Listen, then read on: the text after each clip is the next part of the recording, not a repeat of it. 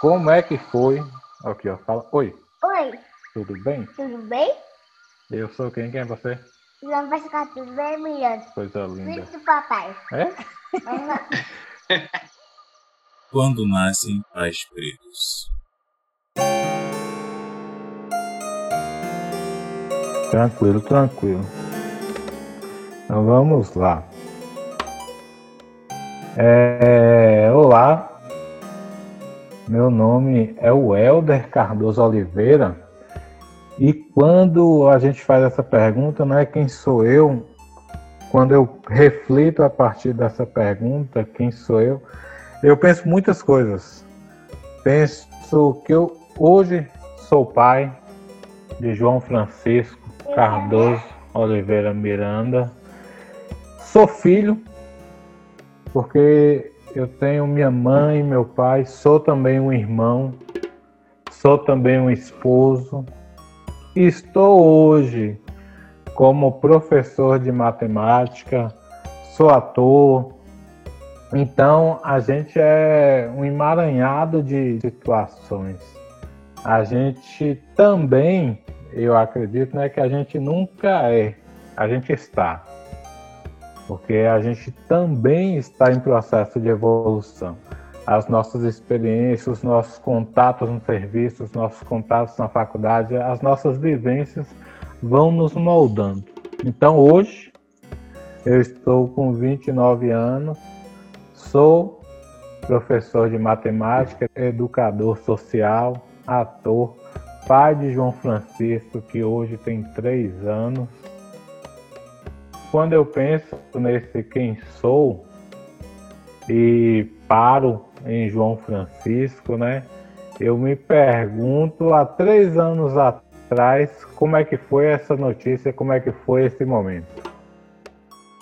Então, aí eu me pergunto, quem era eu há três anos atrás nessa perspectiva de ser pai? Sempre pensei, sempre desejei ser pai, mas era algo distante, porque eu tinha uma vida, uma vida ativa, religiosa, estudava muito, não, não tinha, não tinha muito tempo, digamos assim, para namorar. Tinha as paqueras, as resenhazinhas, os crushzinhos, os contatinhos, mas não tinha nada muito sério mesmo de, de ser levado para um casamento ou para a questão dos filhos, né? E aí, pá, eu consigo uma, uma namorada me namora e a gente se namora com pouco tempo, é, a gente em cidades diferentes, ela tá grávida, a gente está grávida, né? Porque a gravidez é dos dois. E aí ela fala, ó, estamos grávidos. E agora? Aquilo para mim foi assustador, bicho. Aquilo para mim foi assustador. Eu falei, e agora? Eu ainda não terminei faculdade, eu moro com minha mãe, meu pai ainda. O que, que eu vou fazer dessa vida? Aí vai, a gente vai acalmando, né, amadurecendo essa, essa notícia. E a gente se depara que preparado a gente nunca vai estar. Porque se me perguntar se eu quero outro filho hoje, quero muito. Você está preparado? Não, não estou preparado. A experiência de um, tenho certeza que não me faz experiente para o outro. Cada um é único e preparado nunca estou, mais disposto eu sempre estive.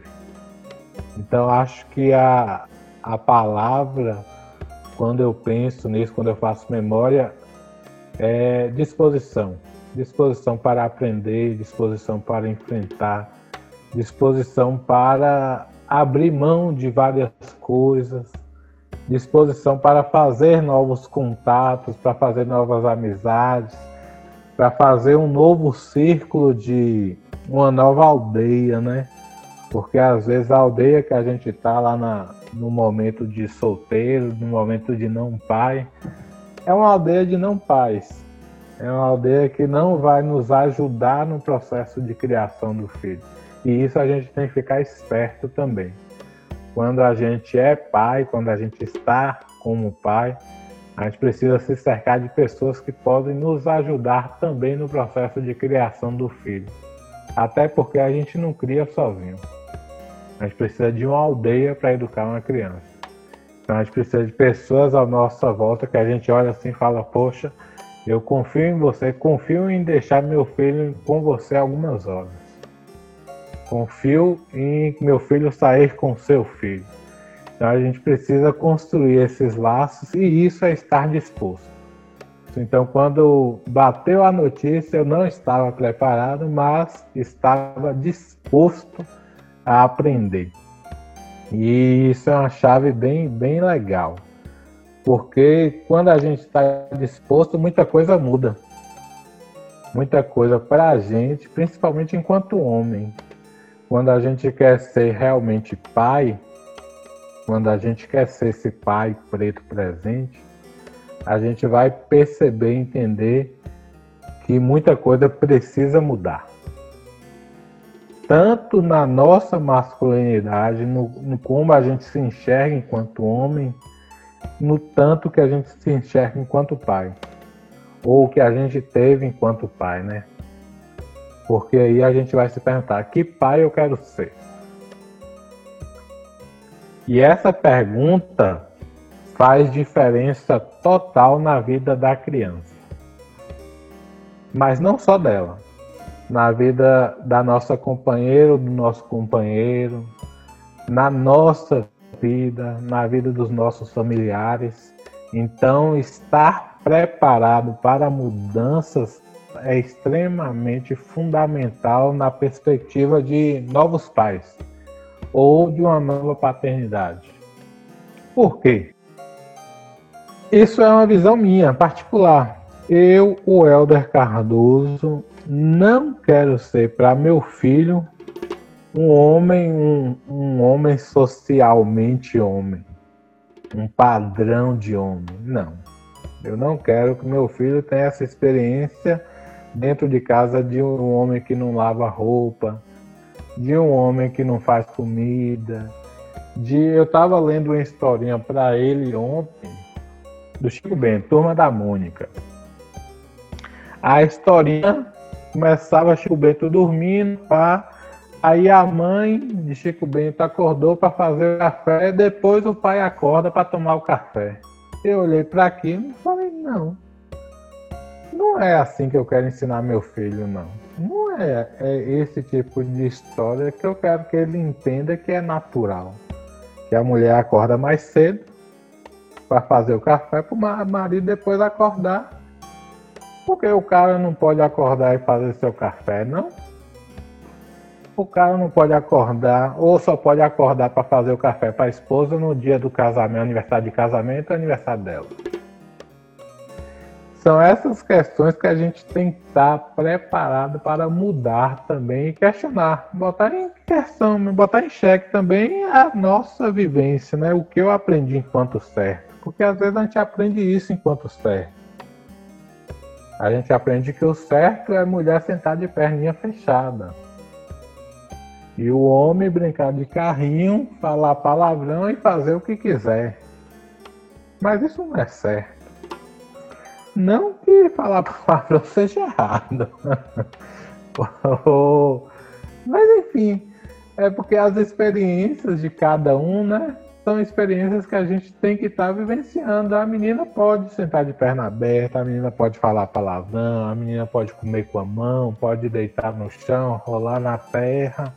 São experiências que a gente, enquanto homem que foi criado para não, porque a gente foi criado para quê? É, meu pai falava uma coisa que até hoje é muito feia. Eu repito só em momentos assim para falar que não deve ser repetido. Eu e meu irmão saímos com meu pai, meu pai encontrava os amigos dele, não sei o que, cadê mamãe? Tá em casa. E vocês fomos ver as negras. Isso é horroroso. Horroroso porque fortalece uma ideia de racista, fortalece uma ideia machista, fortalece tudo que eu não quero que meu filho aprenda. É um negócio assim que na época não fazia repetia, todo mundo ria, porque tem isso também, né? Os colegas tudo ri. Quando no grupinho ali, os homens, ah, que legal, olha como que ele tá ensinando. Mas hoje em dia, eu vendo meu filho, jamais eu falaria isso pra ele. Ou pediria ele para repetir, por quê? E até curioso, tava hoje vendo um vídeo do, do Criolo, num ah. programa que eu não sei qual é, e aí o cara fala assim para ele, ó, oh, tem uma pergunta aqui de um ouvinte, de um telespectador, fala, falando, perguntando qual a tua referência, qual, qual é a tua expectativa pro rap daqui a alguns anos. E só fazendo aqui um adendo, uma piadinha te sacaneando, ele falou que você parece o Fred Mercury. E aí o cara começa a rir. Ah, parece o Fred Mercury e o, ao, ao crioulo. não, não entendi o riso, não entendi o riso, porque para mim é um, é um baita artista, se fosse 10% ou 1% dele, estaria felicíssimo.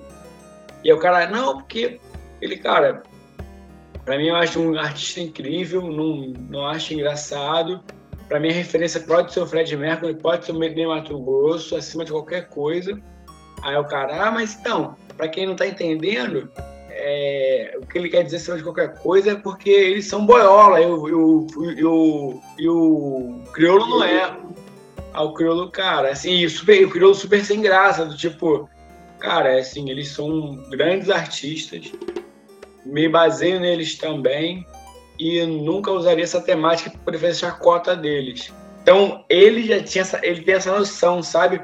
E às vezes a gente não tem, como você está falando, essa, essa maturidade, então, esse entendimento de que isso não é engraçado, né? Não é engraçado, é violento, mata, né, velho? Mata. Teve uma vez, é, porque assim, antes da pandemia a gente jogava bola, né? Depois da pandemia a gente só foi crescendo a barriga. E aí, no meu grupinho de, de baba, tinha um gay. Tinha acho que dois gays assumidos assim, bem tranquilamente. Só que eles, em alguns momentos eles ficavam desconfortáveis no baba porque o xingamento de baba é o quê? Toca a bola, seu viado. Não sei o que, chuta que nem homem, marica. E isso batia neles de uma forma tão violenta. Por quê? Porque é, é o xingamento, né? É, era o xingamento. E para ele, aquilo não era xingamento porque era, era ele. Então, poxa, aquele meu colega tá xingando o outro de algo que eu sou. E ele foi nos dois, três babas, depois parou de ir. Aí a gente se reuniu lá, né? E a gente falou, ó, isso aí não dá. A galera que tá aqui, eles se sentem mal com essa brincadeirinha que não é brincadeira. Então é preciso a gente acordar um pouquinho, ficar atento com o que a gente está falando, com o que a gente pensa. Ah, mas eu não sou homofóbico, mas sua brincadeira está sendo, e é preciso que você se atente a isso, pare e, além disso, peça desculpa. Porque não dá para achar natural esse tipo de violência. Aí quando eu tomei consciência do que, que é esse, esse, tipo de violência, né? Aí eu lembrei dessa brincadeira de meu pai. Aí quando eu lembrei dessa brincadeira de meu pai, foi quando o João já tinha nascido. Falei, não quero isso para meu filho não. Eu vou ensinar meu filho totalmente ao contrário dessa brincadeirinha específica. Vou ensinar que não, que, a mamãe pode ir para rua, que a mamãe pode beber, que a mamãe pode dançar, assim como o papai também pode chorar, que o papai também pode brincar, que o papai também pode ficar triste, que o papai não é o super-herói, que o papai é um homem que pode falhar, que pode acertar, que, que vive naturalmente e que ele vai ter esse exemplo, não de super-herói, porque eu não quero ser super-herói para meu filho. Isso, isso aí é muito doloroso pensar também. Porque a gente quer ser super-herói, né? A gente quer dar conta de todas as coisas, a gente quer consertar todos os brinquedos, a gente quer ajeitar tudo que está erradinho na vida dele, mas a gente não tá para isso. A gente não tá para ser super-herói. E isso para mim foi difícil também entender. Porque eu queria ser super-herói. Aí uma vez a gente tava na praia, o brinquedinho dele, a maré veio e pegou. E a maré tava levando de volta. Aí eu corri, pisei no brinquedinho e consegui pegar ele. Papai, você é meu super-herói. Eu falei, e agora, meu Deus? O que que eu faço? O que, que que eu falo para ele? Falo. Aí eu falei, poxa, é uma oportunidade de eu falar com ele também que super-heróis são pessoas normais. Eu falei, pois é, papai, tá vendo? Super-herói é todo mundo. Todo mundo pode ser super-herói. Todo mundo pode ajudar todo mundo. Então você também pode ser super-herói. Aí aquilo me deu uma aliviada assim. Pronto. Já trouxe do super-herói, que é aquele Superman, né? Batman, pá da nave espacial que voa para alguém que pode fazer o bem para outra pessoa. E é algo que hoje ele é, é, ele é muito forte nisso. Não sei se foi por causa desse exemplo, acho que não, por causa desse evento, né? Mas é algo que ele gosta muito é de ajudar. Ele sempre está querendo ajudar, sempre está querendo estar tá disposto a ajudar. Sempre está querendo falar, não, eu ajudo, eu faço. Não, deixa para deixar. E o legal é que assim, te aliviou. Então vamos botar, você era um copo cheio, te aliviou ao mesmo tempo que preencheu ele, né? Dessa pegada. Então você nivela. Dessa pegada. Tipo, são dois copos. Essa analogia que você trouxe é espetacular. São dois copos, né? Aí você tirou o que estava transbordando lá, pesado, dividiu, ficou todo mundo equilibrado ali, todo mundo sem precisar derramar a água, todo mundo numa pegada massa. E ele, ele fica feliz, ele ficou cheio da esperança, ele fala, eu também posso eu ser, também né? posso ser, não preciso voar, não preciso ter carro, não sei o que, não preciso ter super velocidade, eu só preciso saber o momento. E aí no sentido até mais profundo, né, dessa avaliação que você diz da, da do super-herói, é bacana porque existe a coisa lúdica, que é muito bacana. Então, você passar essa bola para ele, com ele também pode ser forte alguns momentos, né? Que ele pode é, ser bom, você pode agir dessa maneira, nesse sentido. É bacana. E ao mesmo tempo que diminui aquela expectativa ou então uma futura decepção ou frustração, né? Porque meu pai, eu achava que meu pai era tudo, mas ele não consegue tal Justamente. coisa. Justamente. Justamente. Isso, né? teve um, tem uns eventos assim que são bem legais. Que eu. Aí é, é estratégia mesmo, minha. Pra mostrar que eu não sou esse cara 100%.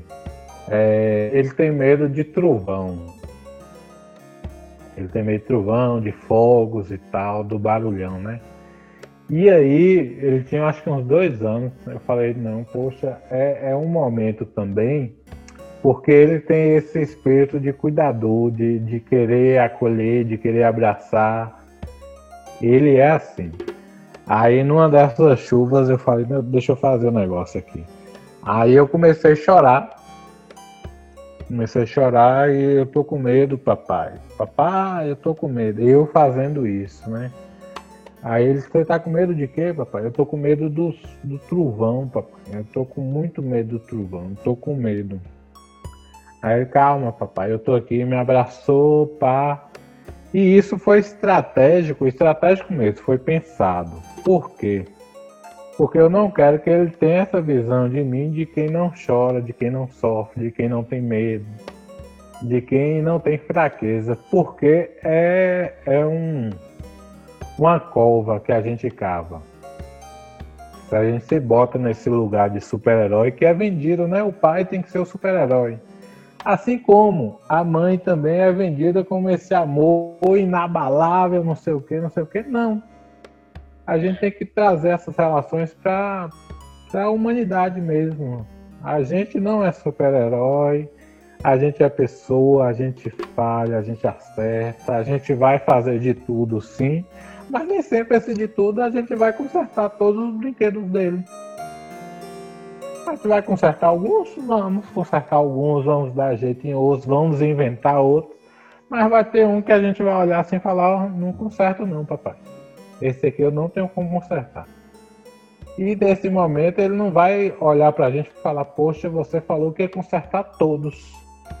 Você falou que ia estar sempre aqui. Não. É entender que também a normalidade deve existir na vida, inclusive de uma criança. Claro, ele vai chamar papai, papai, papai, a gente vai dar os 300 pulos para estar tá lá no terceiro papai. Papai, a gente vai, vai largar tudo, vai correndo. Eu tô aqui, o que foi? Mas vai ter dia que a gente não vai ter como fazer isso. E ele precisa também vivenciar isso para não entender que a gente abandonou. Ou que a gente não se importa mais. Porque vai ter momentos. E a gente vai falhar, com certeza. A gente vai falhar, com certeza e a gente está preparado para isso, eu falo a gente, a gente pai, está preparado para as nossas falhas e saber lidar com as nossas falhas é tão importante quanto a gente preparar eles para o mundo. Porque eles também vão vivenciar as falhas deles, as frustrações. E a gente lidar com as nossas é um primeiro passo para a gente ajudar eles a lidar com as deles. Opa, opa, opa, chegamos à metade do episódio. E aí, se você quiser ouvir o restante, nos acompanhe para poder ouvir a próxima metade dessa conversa, tá bom? Te espero daqui a pouquinho.